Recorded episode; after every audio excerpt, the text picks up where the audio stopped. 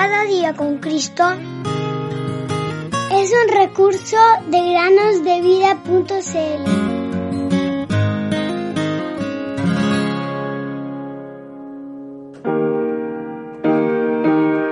Lávame y seré más blanco que la nieve. Salmo 51, 7.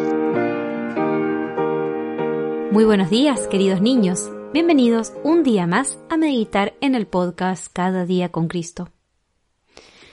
¿Alguna vez han visto las letras SOS escritas en alguna parte? Seguramente que sí, porque son letras que habitualmente se ven cuando uno viaja en auto o en micro por las rutas, por ejemplo.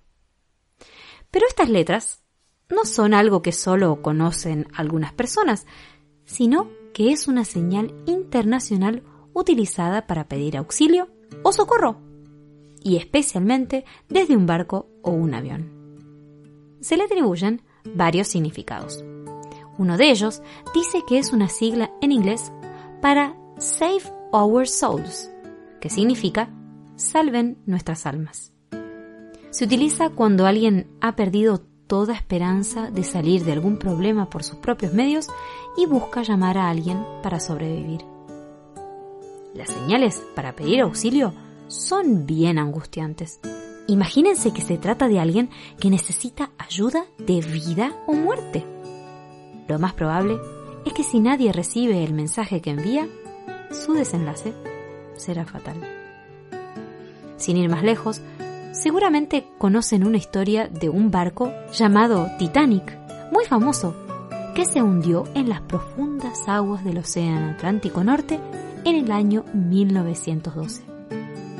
Las llamadas de socorro fueron muchas, a distintos barcos que se encontraban cercanos, pero ninguno de ellos pudo llegar a tiempo. El increíble barco ya se había hundido. Sin embargo, podemos pensar en esta señal SOS en forma espiritual también. En efecto, cada uno sigue un camino que acaba en la muerte. Y al vivir sin Dios, el ser humano olvida la perdición eterna. Nadie puede escapar de ella por sí mismo. Por eso, Dios espera la señal SOS de aquel que reconoce la necesidad de una intervención exterior, es decir, la intervención divina. Cuando el apóstol Pedro empezaba a hundirse en medio de las olas del mar de Galilea, clamó a Jesús diciendo, Señor, sálvame. E inmediatamente tuvo a su alcance la mano de Jesús extendida hacia él. El que lanza un SOS no discute sobre los medios utilizados por los salvadores.